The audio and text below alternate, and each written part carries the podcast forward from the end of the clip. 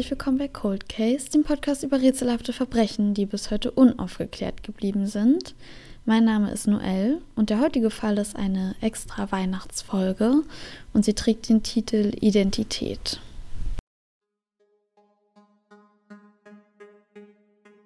Venus läuft über den Catwalk. Sie läuft nicht nur, sie stolziert, sie schwebt. Hier fühlt sie sich zu Hause umjubelt von den anderen, im Scheinwerferlicht und die Kamera auf sie gerichtet. Sie trägt ein langes gelbes Kleid mit dunkelbraunem Fellbesatz, das während dem Laufen sanft hin und her schwingt. Ihre blonden Haare sind zu krausen Locken hochtopiert. Es ist 1980 und Amerika hat nicht viel übrig für Menschen, die von der Norm abweichen. Also schaffen sich die Ausgestoßenen einen eigenen Ort, an dem sie sich frei entfalten können. Es sind die sogenannten Bälle. Wettbewerbe, an denen meist schwarze junge Menschen teilnehmen, die sich nicht mit ihrem Geschlecht identifizieren und oder aufgrund ihrer sexuellen Identität oder Herkunft ausgegrenzt werden. Diese Welt ist glamourös, voll mit Glitzer, mit viel Make-up, aufwendigen Frisuren und ausgefallenen Outfits. Und auch wenn es sich bei den Bällen eigentlich um einen Konkurrenzkampf handelt, ist er für die Teilnehmer oft der einzige Ort, an dem sie sich uneingeschränkt entfalten können. Die sogenannte Ball Culture ist seit den 20er Jahren stetig gewachsen. Der queere Aufstand in New York Ende der 60er Jahre gibt der Szene ein neues Selbstbewusstsein und Stolz auf die eigene Identität. Nach und nach wächst die Zahl der Teilnehmer. Und mit ihnen kommen auch immer mehr Kategorien dazu, in denen sich bewiesen werden muss. Die Anwärter müssen singen und tanzen. Es werden zum Beispiel Outfit, Erscheinungsbild und Auftreten in High Heels bewertet. Es geht ums Sehen und gesehen werden, um den Ruf und den Respekt, den man sich in der Szene aufbaut und die Anerkennung, die man sich durch einen gewonnenen Wettbewerb verdient. Eine weitere wichtige Stütze für Angehörige der Ball Culture sind die sogenannten Häuser. Die sind eher symbolisch zu sehen. Ein Haus ist eine Gruppe von Szenemitgliedern, die sich gegenseitig unterstützt, zusammen an den Wettbewerben teilnimmt und eine Art Ersatzfamilie und Anlaufstelle bildet. Oberhäupter sind die Mütter oder Väter. Meistens sind das homosexuelle und oder transsexuelle Menschen, die sich in der Ball Culture etabliert haben. Sie organisieren die Wettbewerbe und bereiten die Mitglieder ihres Hauses, also ihre Kinder, auf diese vor. Die Häuser tragen den Namen großer Modeimperien oder bekannter Städte. Es ist gängige Praxis, seinen Nachnamen durch den Namen seines Hauses zu ersetzen, genauso wie es Venus getan hatte. Venus Extravaganza hieß früher Thomas Pelajati. Sie wird in New Jersey geboren. Mit Beginn der Pubertät fängt sie an, sich Frauenkleider anzuziehen und in diesen aufzutreten. Laut ihrem Neffen besaß sie viele ausgefallene Designerklamotten. Es ist kein Wunder, dass sie sich auf den Wettbewerben so wohl fühlt, denn Venus hat schon früh den Drang hervorzustechen und sich gegenüber ihren älteren Brüdern zu behaupten. Mit 15 Jahren ist sie bereits in New York, benennt sich selbst nach der römischen Liebesgöttin. Venus wollte weg von ihrer biologischen Familie, denn sie hat Angst, sie mit ihrem Lebensstil zu beschämen. Ihr Neffe gibt im Nachhinein an, dass die Familie gewusst habe, dass sie sich in ihrem Körper nicht wohlfühlt. Nur geredet haben sie darüber nie. Jeder wusste, dass sie anders war, aber an die große Glocke hängen sollte man das auch nicht. In New York lernt sie Hector Valley kennen. Er ist der erste schwule Mann, den sie in ihrem Leben je kennenlernt. Er führt sie in die Ball Culture ein und nimmt sie in das Haus auf. Es ist Wienes Geburtstag. Er schenkt ihr eine Torte und sie ist umgeben von Drag Queens und Transvestiten, die sie alle wunderschön findet. Venus lebt sich schnell ein und verhilft dem Haus Extravaganza zu mehr Erfolg und Bekanntheit. Eine ihrer engsten Freundinnen wird Angie Extravaganza. Sie ist, zusammen mit Hector Valley, Mitbegründerin des Hauses. Es war damals das erste Haus für lateinamerikanische Menschen. Venus hat eine genaue Vorstellung davon, wie ihre Zukunft aussehen soll. Sie will ein Auto, einen Ehemann, eine Hochzeit in Weiß, ein eigenes Haus, die Geschlechtsumwandlung und einen Job als professionelles Model. Sie weiß, was sie will und sie arbeitet an der Erfüllung ihrer Wünsche. Aber ihre Träume und die Wettbewerbe sind teuer. Und um Geld zu verdienen, fängt Venus an, als Prostituierte zu arbeiten. Sie macht auch kein Geheimnis daraus. In einer Dokumentation namens Paris is Burning aus dem Jahr 1990 erzählt sie, wie sie zu ihrer Arbeit steht. Venus sagt, wenn sie eine verheiratete Frau wäre und ihr Ehemann ihr etwas kaufen würde, dann müsste sie ihn ja früher oder später auch sexuell befriedigen. Am Ende würde es also auf dasselbe hinauslaufen. Venus hat es als Transfrau nicht leicht.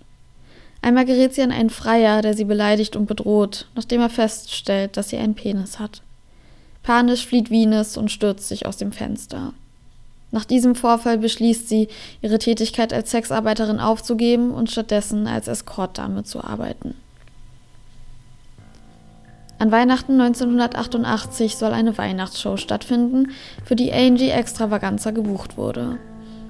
Aber als sie dort ankommt, erwartet sie kein großes Spektakel. Es erwarten sie Polizisten, die ihr Bilder einer Leiche zeigen. Es ist Wienes Leiche. Man fand sie erdrosselt unter einem Bett in einem Hotelzimmer in New York.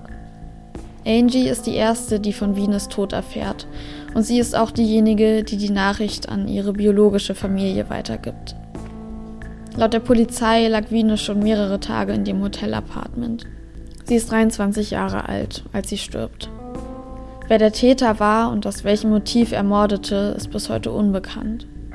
Und ob die Ermittlungen ins Leere liefen, weil die Möglichkeit zur Täterfindung damals beschränkter waren, oder weil die Polizei den Mord an einer Transfrau absichtlich nicht ausreichend untersuchen wollte, ist ebenfalls ungeklärt. In derselben Dokumentation, in der Venus über ihr Leben erzählt, äußert sich Angie zum Tod ihrer Freundin. Sie sagt, sie habe Venus immer ermahnt, dass sie gefährlich leben und sich auf zu viele Fremde einlassen würde. Aber so war sie eben. Venus tat, was sie wollte, um zu bekommen, was sie wollte. Das Haus Extravaganza ist immer noch aktiv.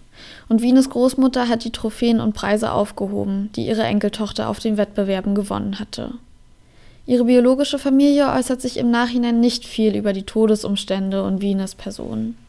Ihr Neffe sagt, es läge daran, dass so viel Uneinigkeit über ihre Geschichte und ihren Nachlass herrschen würde. Im Herbst 2013 bringt eine New Yorker Schauspielgruppe ein interaktives Theaterstück raus, bei dem es um Venus Ermordung geht.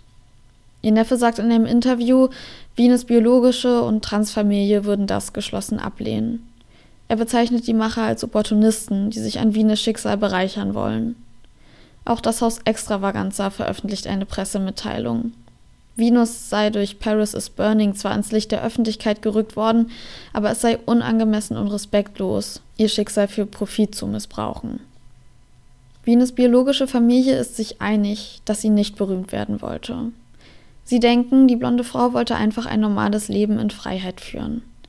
Ihr Neffe sagt, er wünscht sich, dass Venus so in Erinnerung behalten wird. Herzlich willkommen zu dieser kleinen ähm, Weihnachtsfolge, die natürlich nicht weniger traurig ist. Aber ich wollte den Fall unbedingt machen. Ich habe natürlich nach einem Fall gesucht, der um Weihnachten spielt und fand diese Welt, in die einen der Fall entführt, irgendwie sehr spannend, weil ich noch nicht viel über die Ball Culture wusste und diese ganze Szene, die sich dort gebildet hat. Und ich dachte, vielleicht geht es dem einen oder anderen genauso. Deswegen, ja, kann man diese Szene, diese, diese Themen, ähm, die die Menschen dort beschäftigen, vielleicht ins, ähm, ja, noch weiter irgendwie ins Licht der Öffentlichkeit rücken, auch wenn es jetzt ein bisschen groß gesagt ist, weil ich habe jetzt keine riesen Reichweite. Aber ich glaube, ihr wisst, worauf ich hinaus will. Weil die Probleme der Menschen waren ja damals keine anderen als die, die sie heute haben. Das bringt mich auch direkt zum ersten Punkt, über den ich gerne reden würde. Und zwar ist das der Umgang mit Venus biologischer Familie. Also man findet nicht viel von denen über sie.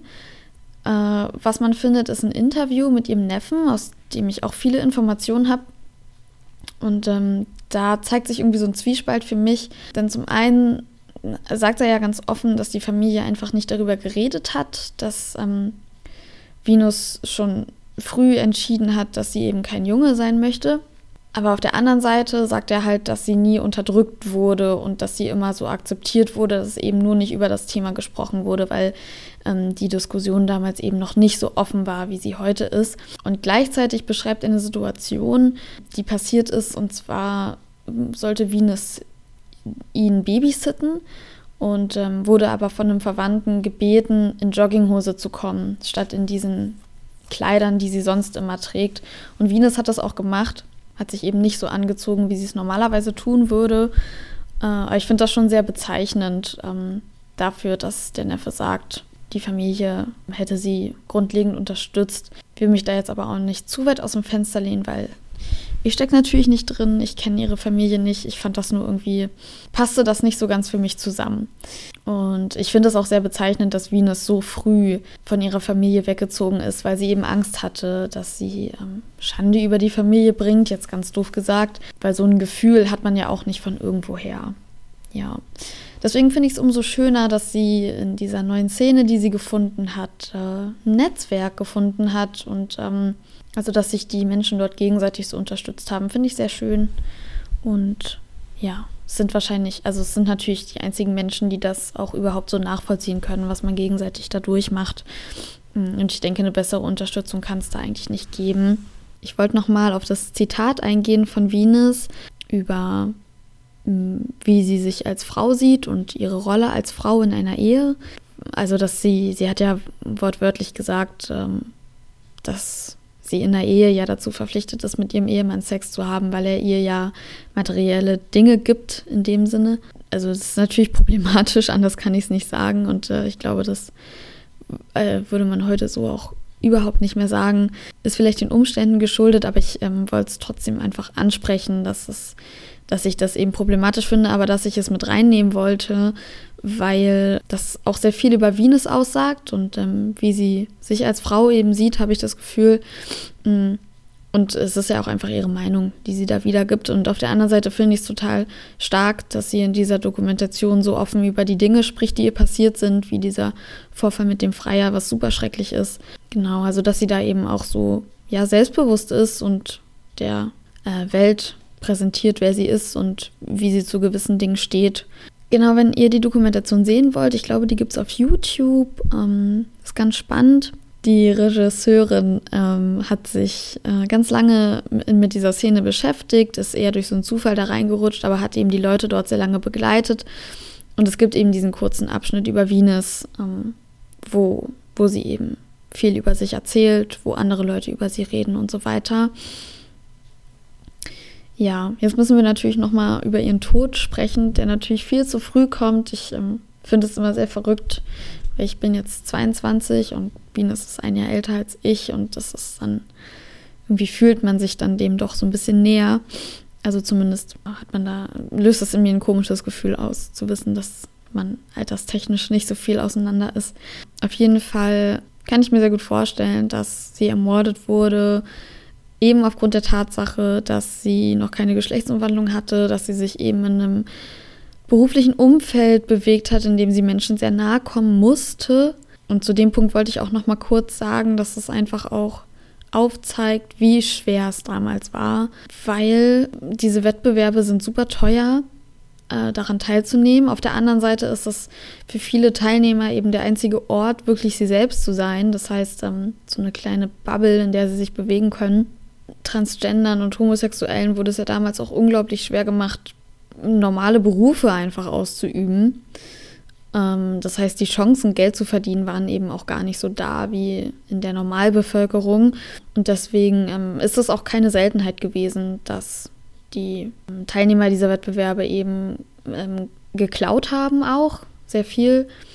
Oder eben ihr Geld auf illegale Weise verdient haben oder auf eine Art und Weise verdient haben, die eben Gefahren mit sich bringt.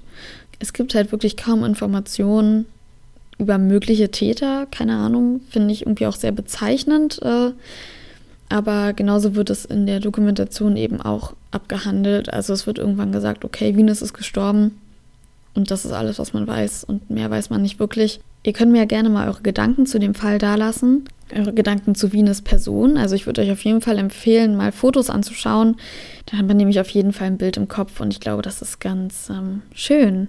Von daher ja, schreibt mir gerne über Instagram eure Gedanken, eure Nachrichten zu dem Fall, äh, was euch einfällt, ob er euch auch so bewegt hat wie mich. Und ja, mein Instagram ist Cold Case der Podcast, findet ihr auch in den Show Notes. Und äh, wenn ihr mich unterstützen wollt, dann würde ich mich über eine Bewertung freuen.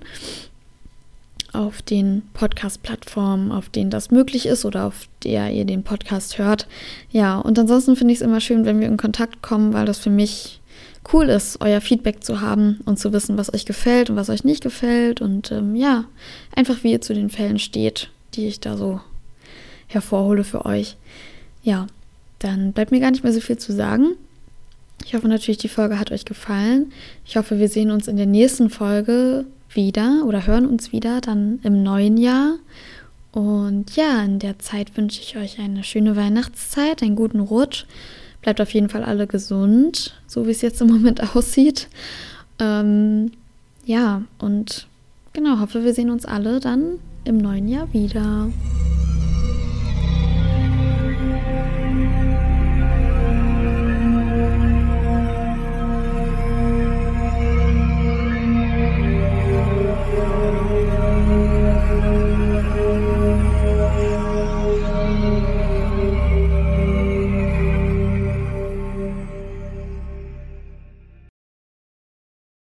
Gerade eine WhatsApp-Nachricht bekommen und wollte jetzt hier im Podcast antworten.